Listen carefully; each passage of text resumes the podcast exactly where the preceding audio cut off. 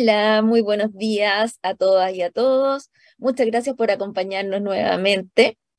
Estamos aquí como martes, pero como día lunes, porque uno tiene bastante trabajo acumulado, pero contentos con el fin de semana largo, que por lo menos acá en el sur estuvo maravilloso. el tiempo estuvo muy, muy lindo. Bastante helado, pero un sol que echábamos mucho de menos, así que energizada y contenta. Y tú, Alexi, bienvenido, ¿cómo estás? Muy bien, Katy, muchas gracias, amigos y amigas. Gracias por estar nuevamente acá acompañándonos en un nuevo programa. Muy bien también, con un fin de semana largo, semana corta y, muy movido desde el punto de vista eh, del mercado. Lo conversamos la semana pasada, ¿te acordáis? Y dijimos, ojalá que no pase, y, pasó. Así que el, tema de la semana pasada lamentable noticia, digamos, para el sector. Tiene a todos los, interesados, me incluyo ahí, muy, muy movido con este tema de la cadena de pago y una segunda empresa, ¿cierto, Katy? Exactamente, sí.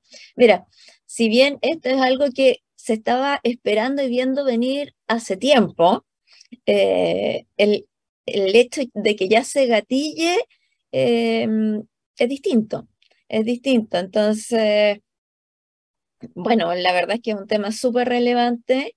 Mm, la CNE está convocando a una mesa de, trabajo al respecto que parte el martes 13. No, perdón, el jueves, martes 13, era muy mala fecha para partir. el jueves 13. Ah, eh, y bueno, ahí, ahí se va a discutir harto el tema y ver cómo, cómo se va a avanzar con esta situación. Así que... Sí, no, complicado. Ahora, mi, mi opinión así súper personal, yo sé que este es un tema que nadie quiere hablar o pocos quiere, quieren hablar al respecto, porque tiene muchas aristas, ¿ya? Es un tema muy complejo, pero claro, la primera señal que se da es esta mesa que dices tú de trabajo, eh, está llamando a los gremios, digamos, muchos actores involucrados, incumbentes. A mi juicio, poco va a salir de ahí lo que están esperando en el cortísimo plazo, difícil, yo creo que salgan eh, eh, acciones de cortísimo plazo. Creo que dijimos esto el martes pasado, o sea, de alguna manera la gran pregunta de fondo es si debe la autoridad eh, actuar o no para estos casos que llamemos los particulares, ¿ya? Y un poco la discusión ahora si esos casos son puntuales o es algo generalizado, ¿ya? Y dependiendo si es uno u otro, debería o no actuar el, la autoridad. ¿Se va a expandir esto no, sabemos, digamos, no, sabemos si esto es un efecto dominó, así que yo creo que esas son las grandes preguntas. Eh, ojalá que no tengamos a un, a un, tercer proyecto en, esta, en estas condiciones, pero es un tema bien, eh, bien complejo. ¿eh? yo creo que la autoridad está, está con mucha presión, están todos los gremios ahí mandando distintas señales por los, por los, por los diarios, digamos, como se acostumbra en, en estas situaciones, están todos los gremios ahí publicando sus su posturas, digamos, es toda súper razonable, digamos, así que veamos cómo se desarrolla esto. Sí, en el fondo pasa un, fenómeno que antes no pasaba mucho, que es esto de que, de que en el fondo eh, todos los gremios, eh, frente a diversas situaciones, se levantan y empiezan a publicar y, y es una manera eh, que se usa hoy en día para que se escuche lo que en el fondo eh, la gente quiere. Eh, súper efectiva a su vez. Y, pero también en este momento todos están súper presionados ya viendo qué es lo que van a hacer. Entonces coincido contigo que, que si bien es algo que se tiene que hacer esta mesa y es importante, eh, no, no sé si la solución va a salir de eso porque es bastante grande, pero por lo menos se van a tomar las opiniones del mercado y eso siempre se agradece. Sí, así es. Ahora, en el cortísimo plazo pasó lo que estaba escrito, lo que tenía que pasar, no hay cambios de eso. Eh, se está aplicando la normativa, se están aplicando las supuestas boletas de garantía. Eh, hay dos empresas que las sacaron, estas dos empresas ya están, las sacaron del mercado a corto plazo, una con fecha 1 de octubre, María Elena, y Cabo Leones 2 con fecha 8 de octubre. Eh, se están pidiendo la información a todos los coordinados eh, y eh, las boletas de garantía se debieran empezar a ejecutar a principio, durante este mes, digamos. ¿ya? Sí, y ahí nacen muchas preguntas. nos hacen muchas preguntas, así que, pero no, no vamos a abarcar todo esto en, en esta introducción. Tenemos un invitado maravilloso, tenemos a Rodrigo Moreno, así que si bien tener, el tema con él es un poco, un poco distinto, no podemos evitar preguntarle un poquito su opinión acerca de esto. Así que vamos a la pausa y a la vuelta estamos con Rodrigo. Historias desde los protagonistas en divoxradio.com. Divoxradio.com. Codiseñando el futuro.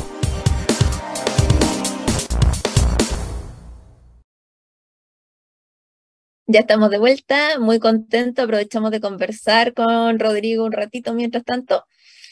Rodrigo, muy buenos días, bienvenido y muchas gracias por estar con nosotros. Buenos días y muchas gracias a ustedes por invitarme, Katy y Alex. Gracias, Rodrigo, por aceptar la, la, la invitación a Punto de Conexión en un, en un, en un, y además nos tocó una semana tan movida, hablábamos en la editorial, nos tocó una semana muy, muy movida para el, para el, sector eléctrico. Así es, así es. Sí, yo ya me estaba anticipando que iban a haber preguntas un poquitito fuera del tema que nos convocaba. Sí. Oye, eh, eh, en términos generales, eh, Rodrigo, así yo sé, sin, complicar, ¿cuál, ¿cuál, es tu opinión de lo que está pasando acá? ¿Era, era, era previsible? ¿Era esperable lo que está pasando? ¿Cómo, cómo, cuál es tu lectura en términos generales? No, yo creo que no es secreto para nadie que, que, esto estaba dentro de los escenarios que podían ocurrir. De hecho, recuerdo hace mucho tiempo atrás, cuando estaban, cuando estaban estas licitaciones despejando estos precios súper competitivos, uno siempre se preguntaba, oye, ¿cómo lo van a hacer con estos precios? Eso era como, de hecho, eso era bien transversal. Eh, así que yo creo que esto estaba dentro de los escenarios esperables. A lo mejor no era esperado 100%, pero, pero estaba dentro de los escenarios. Así que eh, en ese sentido eh, debiésemos estar relativamente preparados. Yo creo que ahora eso sí hace falta una etapa de análisis, porque las causas no están claras. Si bien hay muchas potenciales causas sobre la mesa, dependiendo del, específicamente el sector que uno escucha, ¿no? Dan, distintas causas.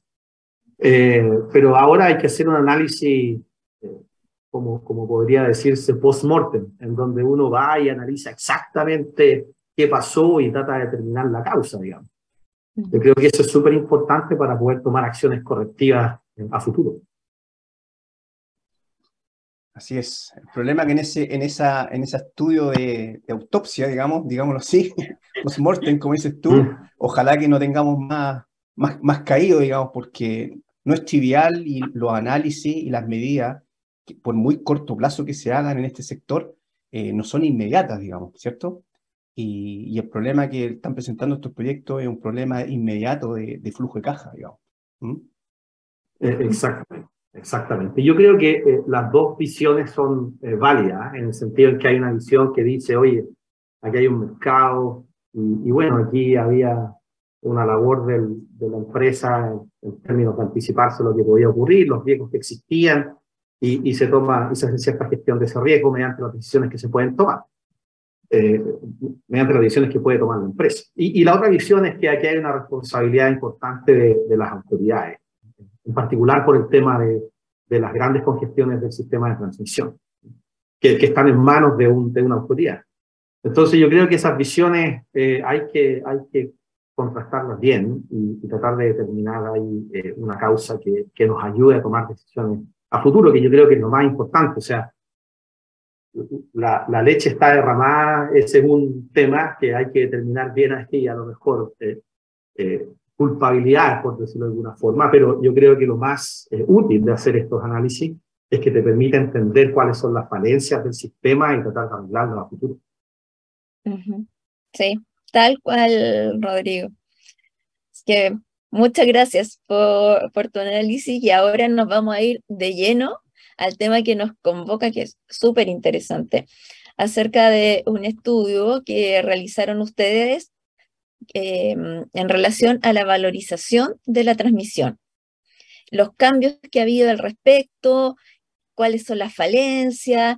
No sé si nos puedes contar un poco de qué se trata este estudio, quizás también por qué nació, por qué decidieron hacer este estudio.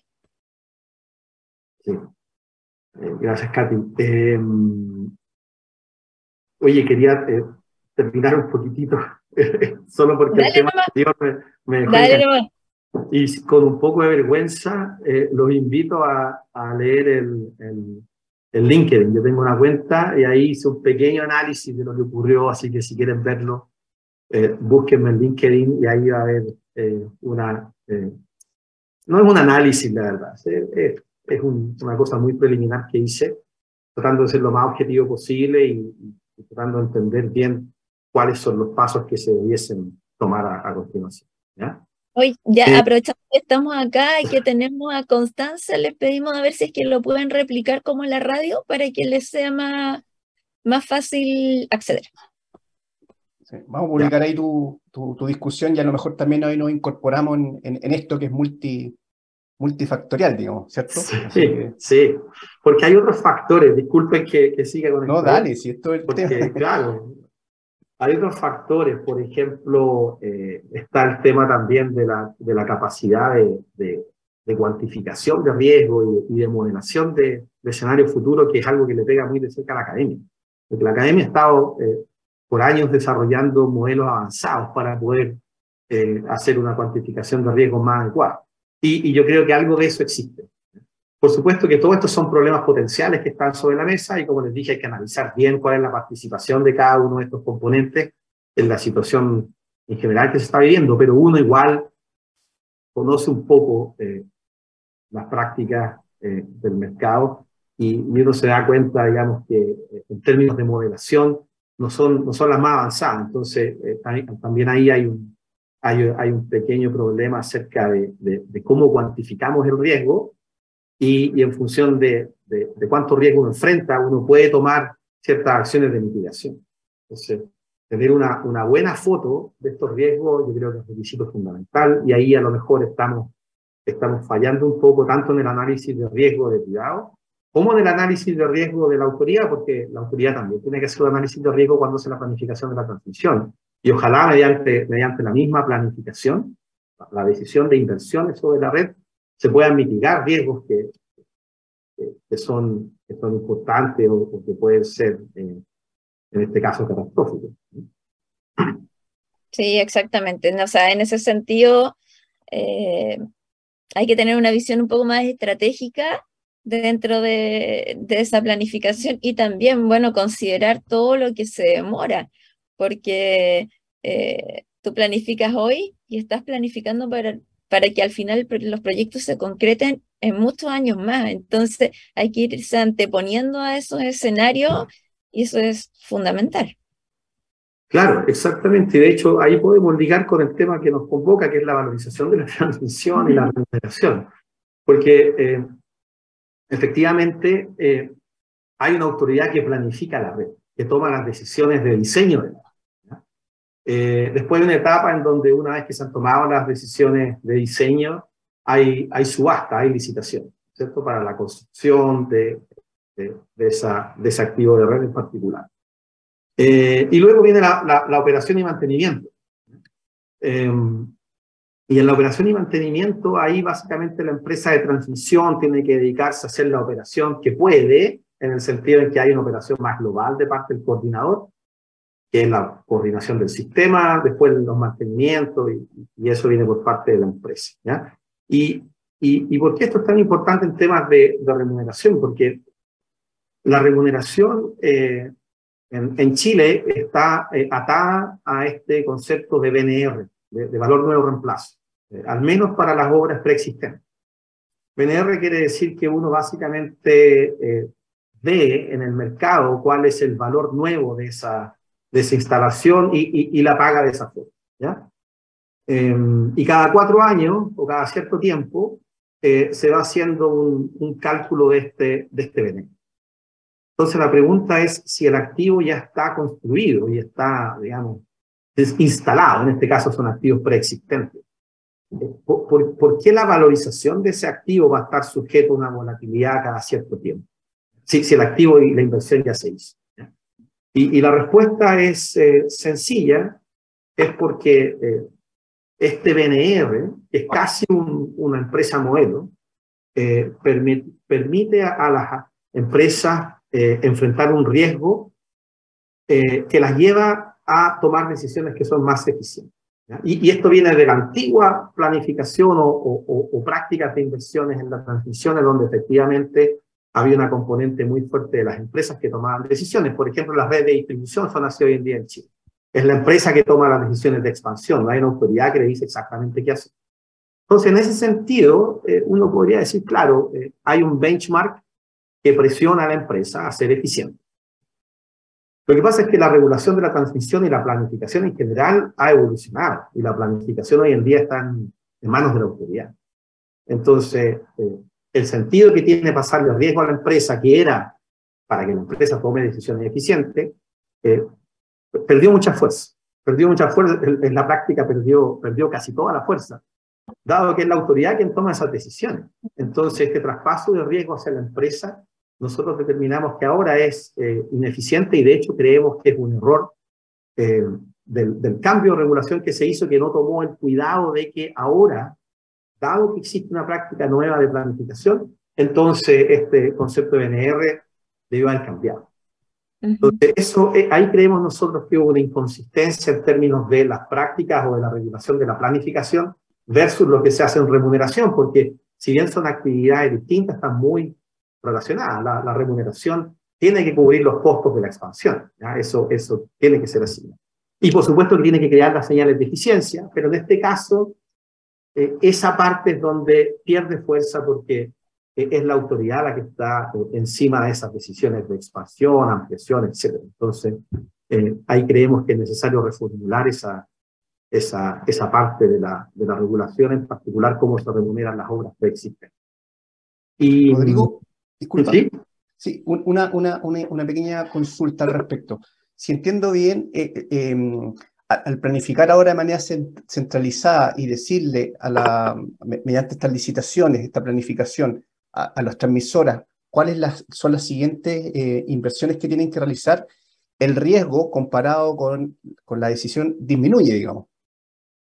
Claro, el riesgo disminuye bastante porque solo queda para, para lo que es posterior a, a 20 años, porque ahí en, esas obras nuevas entran al régimen de BNR, pero antes, claro, están, están, eh, la remuneración está dictada por, por lo que ocurre en la, en la licitación. Sí, efectivamente hay una, diferencia importante en riesgo.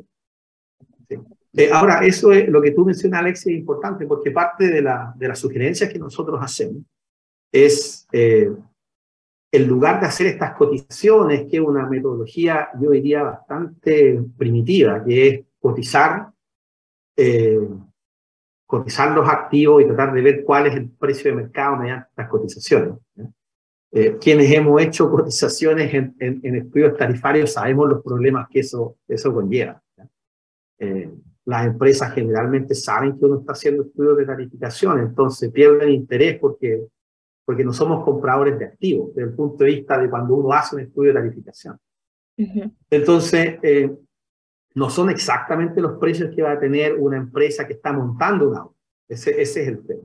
Entonces, eh, una de nuestras propuestas es mirar lo que, lo que pasa en las licitaciones, porque ahí tenemos precios de mercado. O sea, ahí está la gente, ¿no está ampliando, expandiéndose, y ahí están los costos de verdad de los proyectos. Entonces, ¿por qué no ocupamos esa información para eh, tarificar eh, las redes preexistentes en lugar de hacer estas cotizaciones, que son un poco más, un poco más volátiles porque depende mucho del número de cotizaciones que uno tiene, si tiene la información o no, etc. Y, ahí tenemos esa consideración que tú dices, Alex, que eh, ojo que cuando uno utiliza la información de licitaciones, eh, hay, hay un tema eh, de riesgo, en el sentido en que como estos pagos son más seguros, en particular las nuevas obras, como estos pagos son más seguros, entonces los precios que el inversionista reclama son menores porque son básicamente como tener que ser un pago seguro por los próximos 20 años. Y eso se internaliza en una tasa de menos riesgo. Entonces creemos que si bien hay que utilizar esa información de las licitaciones, es necesario hacer un pequeño ajuste por bien, porque ahí, ahí eh, como te comentaba, hay que, hay que transparentar esa, esa parte. El régimen de BNR tiene mayor riesgo que el otro régimen. Así que, salvo, esa, salvo ese, ese tema, nosotros creemos que se debiesen utilizar los eh, precios que se despejan de las subastas para poder tenerlos de referencia al momento de tarificar redes, redes preexistentes.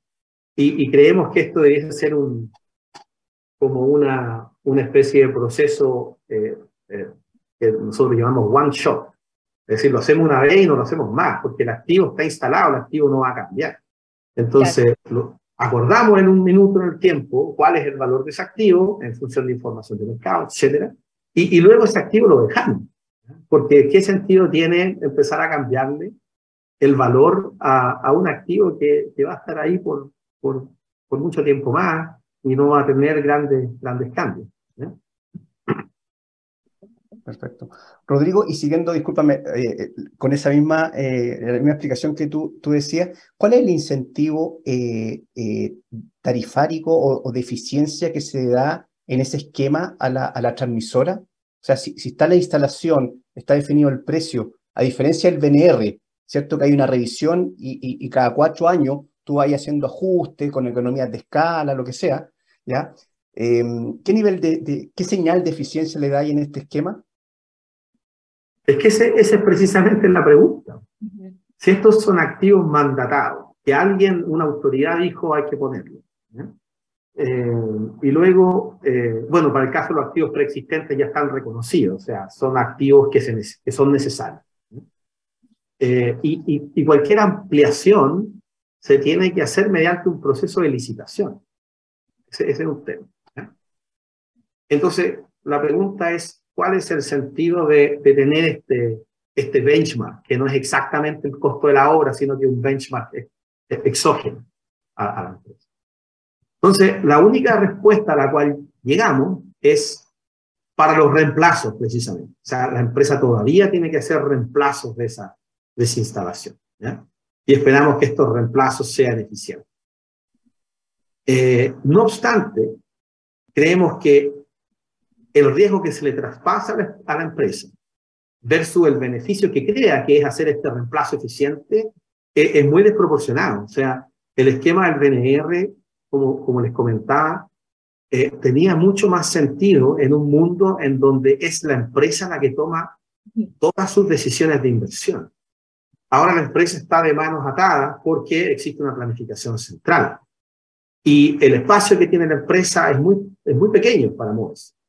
Hacer mantenimiento y toda esa cosa, como les explicaba anteriormente, y, y hacer reemplazo. Entonces, nosotros creemos ahí que eh, uno podría cambiar el esquema, no por un esquema de BDR, sino que, como les comentaba, un esquema de valorización fija que utiliza precios de mercado para poder estabilizar esa remuneración en algún tiempo, en un menor tiempo, y luego eh, creemos que cuando este activo eh, se le acaba la vida útil, eh, debiese bajar la remuneración a la empresa, porque ya en teoría ya recuperó el costo ah, de, esa, de ese activo.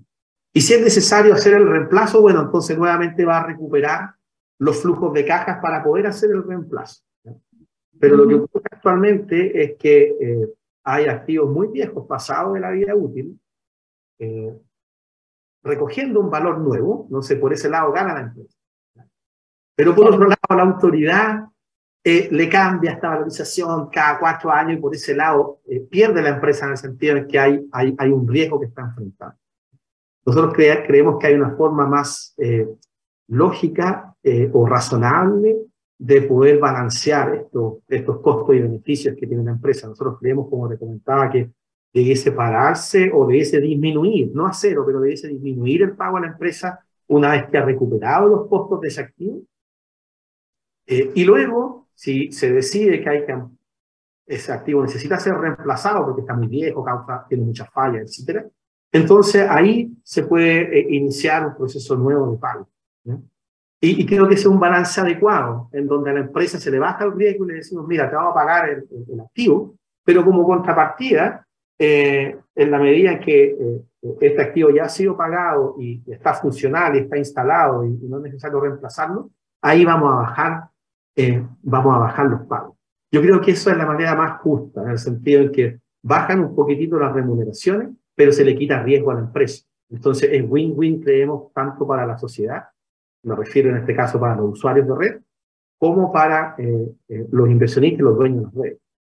Rodrigo, eh, está maravilloso todo lo que nos estás contando, pero tenemos que ir a una pequeña pausa, así que vamos a volver lo más rápido posible. Perfecto. ¿Quieres ser un protagonista?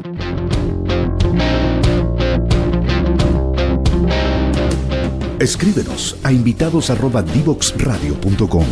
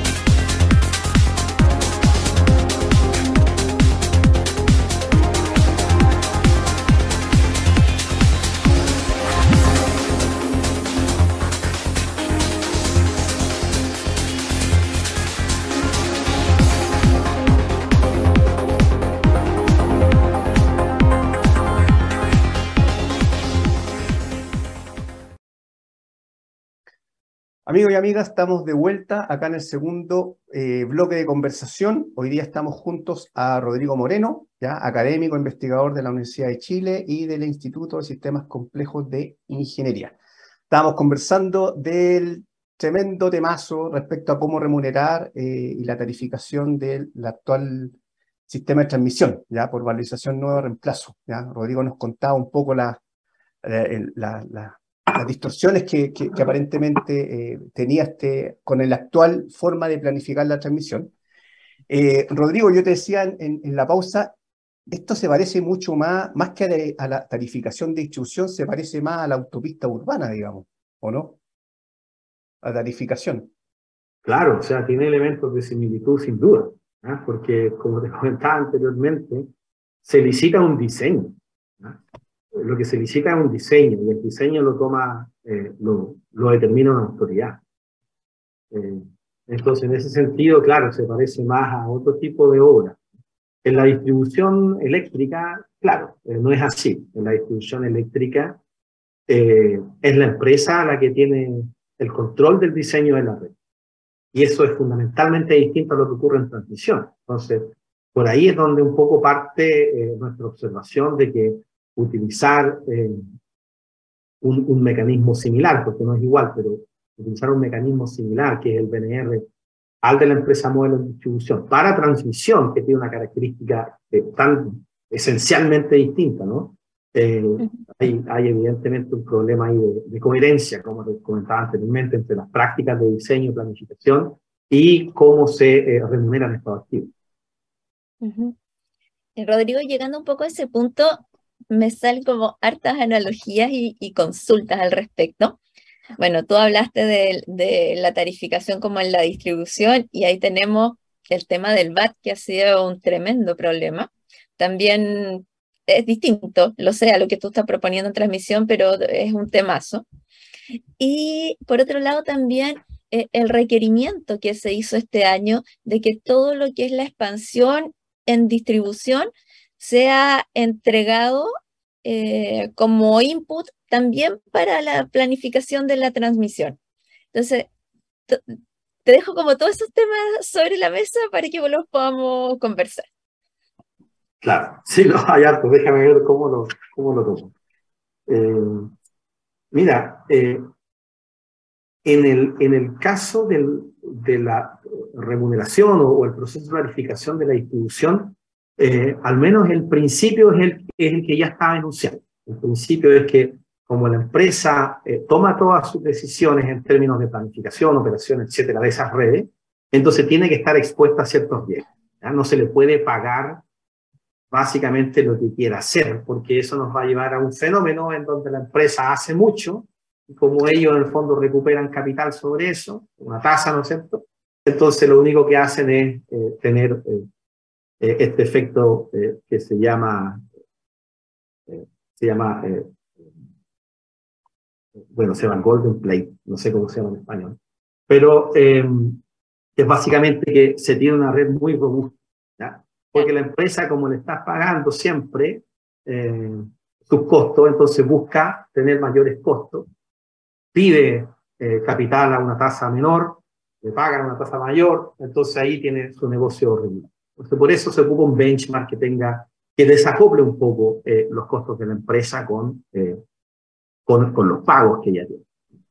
Y eso tiene más sentido en distribución. Ahora, cuando uno va a los detalles, se da cuenta que ese sistema, de todas maneras, tiene problemas. Mm. ¿Por qué? Porque eh, uno lo que busca es traspasar riesgo en la medida que la empresa los pueda gestionar de forma eficiente mediante sus decisiones. Eh, ¿Por qué uno no le quiere pasar todos los riesgos a la empresa? Porque la contrapartida de la eficiencia es que la empresa eleva eh, el costo de capital. si enfrenta más riesgo, cualquier inversionista va a reclamar o va a demandar más costo de capital de, esa, de esas inversiones, natural. Entonces, el regulador tiene que ser súper cauteloso en, en, términos de pasarle riesgo a la empresa, porque tiene que pasarle riesgo en la medida en que eso lleve a la empresa a tomar buenas decisiones, por un lado, y por otro lado, no eleve mucho el costo de capital que, reclaman esos inversores. Y nosotros creemos que ahí está absolutamente pasado de la raya. Eh, el VAD es mucho riesgo con una señal de eficiencia eh, que, si bien eh, existe, porque la empresa efectivamente están apretadas a, a, a disminuir costos, eleva mucho la tasa eh, que reclaman de esos activos en la práctica. No estoy hablando de la tasa que, que, determina la autoridad para la empresa modelo, que eso, eso no tiene nada que ver con lo que de verdad piden los inversionistas sobre su inversión. Entonces, ahí creemos que existe un, un desajuste y eh, se puede llegar a un, a un óptimo tarifario en donde le pasemos un nivel de riesgo justo, entre comillas, a la empresa para que ella tome decisiones eficientes, pero sin elevar tanto el costo de capital. Y esto es crucial porque eh, mucho de, muchas de las obras necesarias, creo yo, se podrían realizar a la misma tarifa si es que le aseguramos ciertos ingresos a la empresa, es decir, le bajamos riesgo, le aseguramos ciertos ingresos, entonces hay, hay una disminución de riesgo, una disminución de la tasa, y ahí queda margen para decir, mira, con este mismo dinero, en lugar que se vaya a tasa, se puede ir a obra. Por eso eh, yo estaba un poco en contra hace un tiempo atrás de que eh, se le bajara la tasa a las empresas como se hizo, que fue disminuyendo la tarifa. Lo que yo planteaba, eh, o en esa época, lo que había un grupo de académicos que planteamos, era tratar de mantener la tarifa, pero asegurándonos que esos activos, eh, que ese dinero se fuera activo de la empresa y no rentabilidad. Y la forma de hacer eso es asegurándole a la empresa un cierto nivel de pago. Y eso va a dar un poquitito de, de espacio, de margen, para tener recursos que lleven, por ejemplo, a aumentar la calidad de suministro. Em, así que eh, eh, en el VAT eh, también hay, hay, hay, ciertos bemoles, a pesar que se justifica un poquitito mejor la, la tarificación, pero, pero cuando uno ve la práctica, uno se da cuenta que, claro, el ejercicio de empresa modelo es, es, bien deficiente. Y, y, es un poco el responsable también esto muchos expertos del sector opinan que, no es así, pero eh, de todas maneras yo creo que tengo suficiente evidencia como para, eh, como para eh, afirmarlo. Yo creo que el esquema de remuneración también justifica un poco la calidad de suministro que es pobre en el país. muchos dicen, no, es que hay estándares de seguridad, que no tiene nada que ver con remuneración, pero, pero evidentemente un alza en calidad requiere de mejoras en la red y eso requiere de fondos para financiar esa, alza en calidad. Por lo tanto, tiene, tiene todo que ver con remuneración también. Sí, Entonces, ahí creemos, que hay, sí, ahí, ahí creemos que eh, hay, hay varias mejoras que se pueden hacer en, en, el, en el esquema de empresa nueva. Y, y ahora, si ustedes consideran lo que está ocurriendo con la electrificación de los consumos, la electromovilidad, etcétera, ya ahí ya hay que hacerle cirugía mayor porque todo ese mundo se ignora absolutamente cuando uno hace estos ejercicios tarifarios. Eh, y, obviamente el volumen de, de, de, cosas que están ocurriendo en, torno a, a, la descarbonización, eh, electrificación de los consumos, etcétera, transición energética en general, eso es algo que no puede ser ignorado más desde el punto de vista de, de la tarificación. Por lo tanto, hay que moverse rápidamente en hacer una modernización de, de, los esquemas de remuneración de red y eh, tarificación. En ese sentido, Rodrigo, eh, la solución para ti sería la reforma a la, a la distribución en total.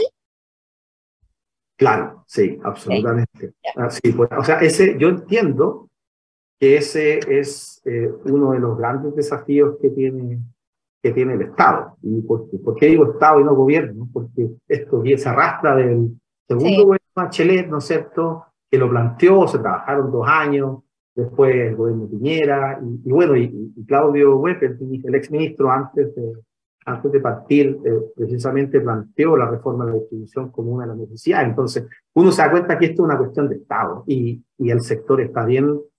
Eh, hay, existe un consenso en el sector de que esto es un dolor grande, o sea, es uno de los grandes dolores que tiene el, el, sistema eléctrico es toda su regulación y prácticas de planificación, operación, etcétera, en la distribución. Entonces eso requiere una, una modernización que yo estimo urgente. Rodrigo, y, y, ahí una, una pregunta respecto a distribución. Disculpa, uno es también, el sesgo también, uno viene de la distribución. Si bien no, estábamos en la transmisión, pero aprovechando la, la pregunta de Katy, eh, oye, ¿es un problema más del, del modelo utilizado o, o, es un poco más, porque los modelos son imperfectos y nada es perfecto, digamos, ¿cierto? Tratan de modelar eh, la realidad, digamos, eh, o tiene que ver un poco con la implementación del modelo y los ajustes que hay que hacerle, en este caso, al, que, al modelo actual de distribución. Cuando dices modelo, ¿te refieres al modelo matemático? O, no, no me refiero, por ejemplo, al modelo tarifario utilizado hoy día de valorización con, con, del BAT y utilizando también empresa referencia, también usar la valorización del BNR, digamos, detrás de eso hay un, hay un modelo tarifario de regulación, ¿cierto? Que es el que actualmente se utiliza en distribución, ya. Con, con ciertos incentivos que lo que decías tú, digamos, que hacía mucho más, más sentido, valga la redundancia, en distribución que en transmisión. A eso me refiero con modelo en, en, el caso de distribución. Sí, no, yo creo que hay que hacer una reestructuración, una reingeniería importante de esos conceptos. Fíjate lo que tenemos, de hecho tenemos dos polos súper, es, bien bipolar eh, la regulación de red, porque por el lado de la distribución es esta locura de la empresa modelo, ¿no es cierto? Que, que básicamente es un, si tú, si tú, lo piensas de esta forma, eh, la empresa debiese recuperar sus costos, que es un P por Q, una valorización de sus activos por la ubicación de sus activos, P por Q. Ni el P ni el Q están fijos en la distribución. el Q sale de un ejercicio matemático con una empresa modelo, y después el P viene de unas cotizaciones, etc. P y Q pueden, eh, son, son variables. Eh, y luego en transmisión, eh, depende de dónde nos vayamos. En BNR, el Q está fijo, pero el P está variable, ¿no es cierto? Porque se da se va calculando un tiempo, o para las obras de ampliación, obras nuevas, tienes fijo el P y el Q, la remuneración completa, lo que llaman el VART. Entonces, como que nos paseamos por todo el espectro regulatorio. Tenemos algunos activos que son, eh, que son eh, muy seguros en términos de, de, remuneración y tenemos activos que nada que ver. Lo que nosotros creemos es que hay que encontrar un buen compromiso entre darle las señales de eficiencia a las empresas de distribución, porque las empresas de distribución van a seguir tomando ciertas decisiones porque son tan granulares que es imposible pensar en un planificador central que se meta esos detalles, ¿no es cierto? Entonces tenemos que dejar en manos de las empresas algunas decisiones. ¿ya? Entonces hay que seguir, eh, hay que mantener ahí la, la, señal de eficiencia. Pero por otro lado, sí creemos que hay espacio para obras estratégicas en transmisión. Por ejemplo, Katy, tú habías mencionado eh, toda la coordinación que existe en la interfaz entre transmisión y distribución. Creemos que esas obras estratégicas, por ejemplo, ahí debiese tener un rol la autoridad. Y en la medida en que la autoridad dice, mira, che, aquí efectivamente hay una obra estratégica que hay que realizarla, bueno, entonces esa obra la tienes que reconocer en la base de, eh, de la distribución. No puedes decirle, ah, esto puede cambiar cada cuatro años y te pido hacer algo y después en cuatro años más no te lo reconozco. Es como, es una locura nomás. Entonces, eh, eh, yo creo que se tiene que encontrar una fórmula, nosotros ahí tenemos propuestas, les, paso el aviso, tenemos un, estamos preparando un paper de distribución, el mismo que de transmisión que ustedes vieron y me invitaron al programa, estamos preparando ahora el paper de distribución. ¿Para eh, cuándo? ¿Para cuándo va a estar? Yo creo que eh, luego, a fin de año, a fin de año. Muy bien. Eh, sí, y, y, ahí lo que planteamos es, es, una especie de óptimo regulatorio, en donde efectivamente exponemos a la empresa a ciertos niveles de riesgo, pero no a todos. Hay riesgos que no puede gestionar, entonces no se le pueden entregar a la empresa, o es ineficiente pasarse a la empresa porque la empresa no lo puede gestionar, lo único que va a hacer es subir la tasa de costo de capital. Entonces, eh, y, no los puede gestionar, entonces, ¿cuál es el sentido de hacer eso? Eh, y, y, por otro lado, creemos que la autoridad tiene que tener un rol más importante que el que ha tenido históricamente en la distribución. No es solamente calcular un número cada cuatro años que este va, sino que tiene que meterse un poco a entender tanto la función de costos de la distribución, precisamente para hacer una remuneración más ajustada, y, eh, y también en, en, en, decisiones estratégicas. La, la distribución tiene ciertas decisiones que son estratégicas en términos de calidad de suministro, en términos, bueno, resiliencia, que está muy, muy de la mano, descarbonización, coordinación, transmisión, distribución, etcétera. Creemos que esas obras debiesen tener un grado de involucramiento de la autoridad. Y ahí, eh, por supuesto que si la autoridad visa ciertas inversiones, porque bueno, hay un análisis costo-beneficio detrás que la justifica, entonces esas obras debiesen entrar en un régimen eh, eh, distinto, a un régimen donde se, se pueda garantizar que que hay, que hay remuneración detrás para que la empresa efectivamente la pueda realizar con, con toda la actividad. Sí, quiero, quiero aprovechar de comentar un tema que, que mm, a mí por lo menos me llama mucho la atención, y es que eh, en sectores aislados donde no hay buena calidad de servicio, se siguen instalando generadores diésel como respaldo. Hasta el día de hoy se sigue y se sigue con eso. Estamos todo descarbonizando, bueno, no descarbonizando, dejando sin combustibles fósiles la matriz energética, pero sin embargo en distribución para la calidad del servicio, los PMGD diésel siguen y siguen apareciendo. Entonces siento que ahí hay un punto que no ha sido tratado y que es sumamente relevante. Exactamente, es que la calidad de suministro tiene muy, eh, en, en términos regulatorios, se le reconoce muy poco valor. Eh, a pesar de que desde el punto de vista social la calidad de suministro tiene un alto valor. Eh, la calidad de suministro es, eh, digamos, una de las cosas que nos duele directamente o que uno privilegia directamente desde, desde la red eléctrica. Y yo creo que ese reconocimiento es importante. O sea, la, la, el, la, la red eléctrica no es solo conectar consumos a un sistema principal, al sistema de transmisión. Entrega otros servicios también. Y esos servicios debiesen ser reconocidos tanto en estándares como en remuneración. O sea, si hay una empresa que entrega mejor servicio, bueno, esa empresa a lo mejor debiese tener una mejor remuneración. Hay un esquema muy entretenido que a mí me gusta mucho, que no es empresa modelo, es, competencia entre empresas reales. Y, por ejemplo, en otras jurisdicciones se comparan las empresas, se comparan. Entonces hay indicadores de comparación y, se, y uno hace rankings y se da cuenta que una empresa lo hace mejor en ciertos eh, componentes, por ejemplo, en innovación, otra empresa lo hace mejor en, calidad de suministro, etcétera, y en función de eso reciben un premio, bueno, o un castigo. Eh, pero, pero ahí hay una competencia directa, no esta competencia virtual con la empresa modelo.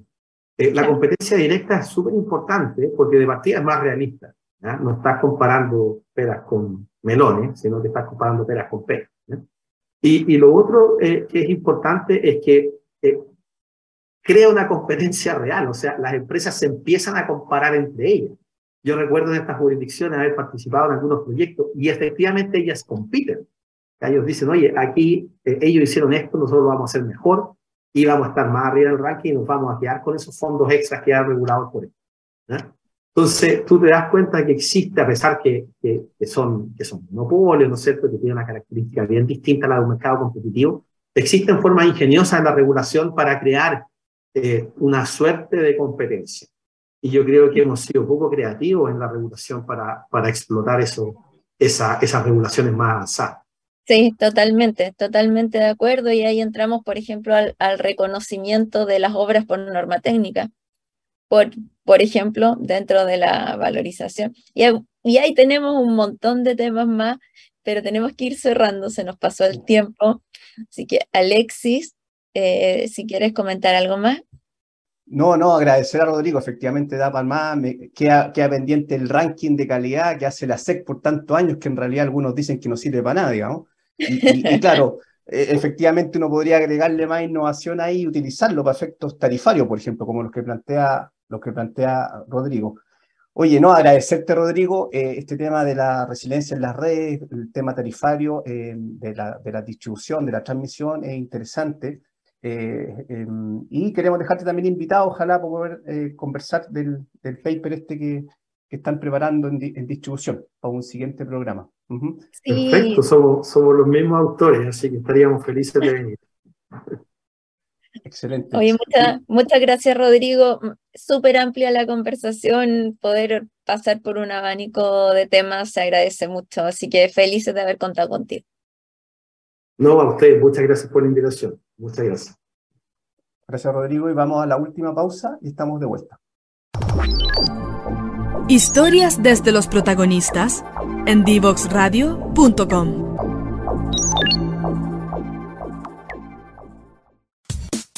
Divoxradio.com. Codiseñando el futuro.